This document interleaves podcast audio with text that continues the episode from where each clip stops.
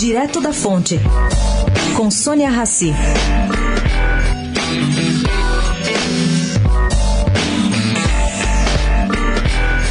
O futuro ministro da Economia, Paulo Guedes, anda explicando a quem pergunta que ele não é contra os industriais brasileiros. Como podem levar a crer suas últimas declarações? Ele tem dito que considera os empresários heróis da resistência, que enfrentam há 20 anos o processo de desindustrialização do país, consequente da soma, entre outros, da burocracia, impostos altos, falta de competitividade.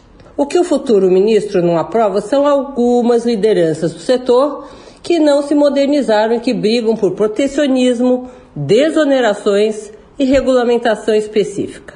A propósito, ele lembra interlocutores seu discurso de anos atrás, em que apontava que os empresários têm uma bola de ferro de impostos na perna direita, outra de juros na esquerda e um piano nas costas, só faltava agora, com essa situação toda, no Verde Guedes dizer para o empresário: olha, anda que o chinês vai te pegar. Não, isso tem que ser gradual e bem definido.